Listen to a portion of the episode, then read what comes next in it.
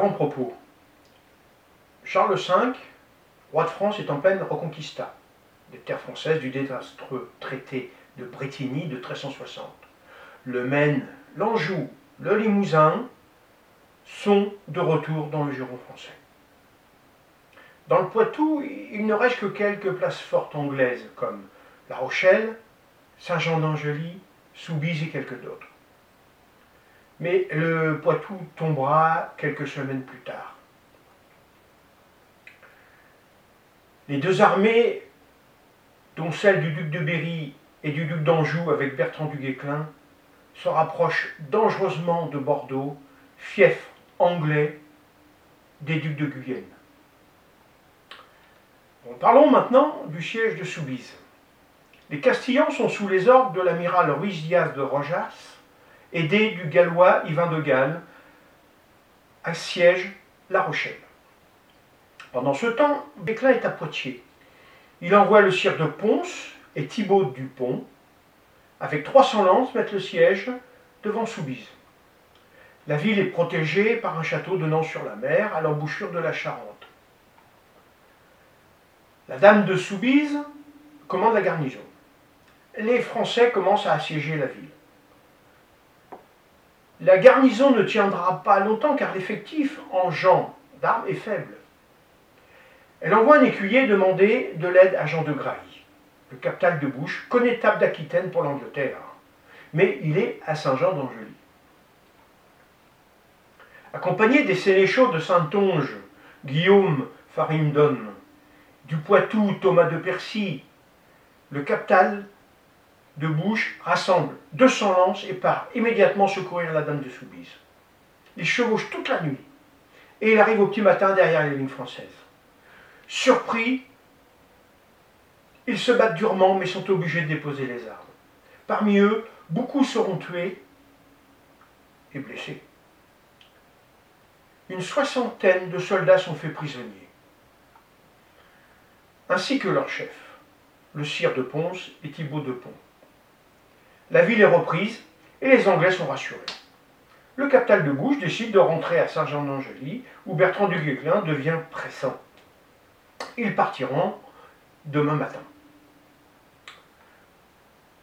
Pendant ce temps, Yvan de Galles, prince de Galles, veut en découdre avec les Anglais qui ont tué son père et confisquer ses terres. Il quitte la flotte du blocus de La Rochelle avec 400 hommes les plus sûrs de sa troupe. Il longe la côte jusqu'à l'embouchure de la Charente. Et il attend la nuit, embusqué, pour s'approcher du château de Soubise.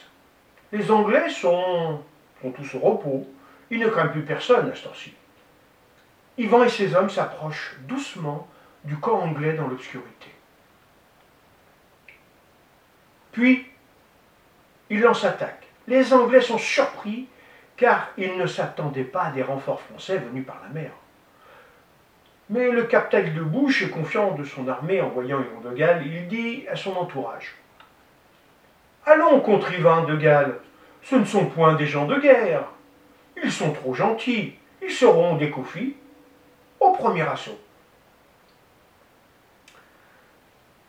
L'attaque éclair déstabilise les premiers rangs anglais à peine équipés.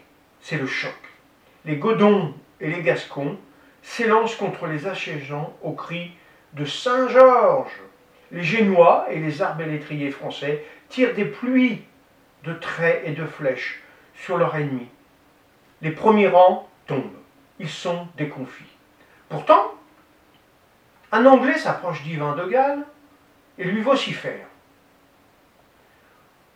Où es-tu allé, Yvan de Galles, fort roi? Aujourd'hui, je venge le roi d'Angleterre qui est roi de France. Eh bien, je voudrais bien voir cela. Enragé, Yvain court vers l'anglais et l'oxy d'un coup de hache. Certains Anglais tentent de s'enfuir dans la ville, mais sont rattrapés par les Gallois et tués sur place. Thomas de Percy est fait prisonnier par Messire David Honnel, un prêtre guerrier gallois. Jean de Grailly combat jusqu'au bout, mais est assailli de toutes parts par des Français au cri de Guéclin, Notre-Dame, Guéclin. Puis il se rend à un écuyer du Vermandois, Pierre de Villiers. D'autres chevaliers anglais sont faits prisonniers, comme Messire Henri de Haye.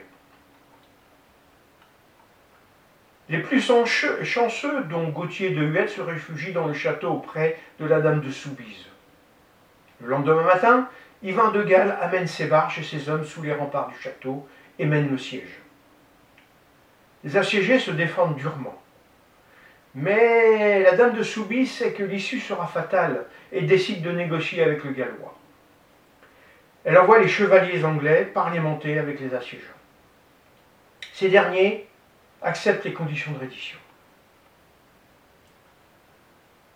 Les Anglais se retirent à Niort et la dame de Soubise se place sous l'autorité du roi de France. Yvain et les Français, dont leurs chefs ont été libérés, prennent possession de la ville.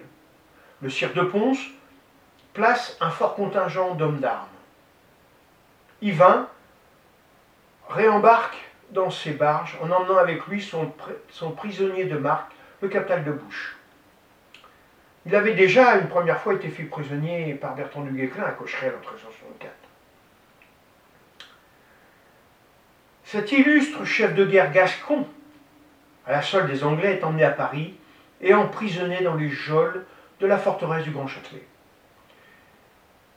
Charles V donne une récompense au chevalier Pierre d'Auvilliers pour sa capture. Le roi propose au captal de Bouche d'entrer au service du royaume de France, que ce dernier refuse. Il jure fidélité au roi d'Angleterre.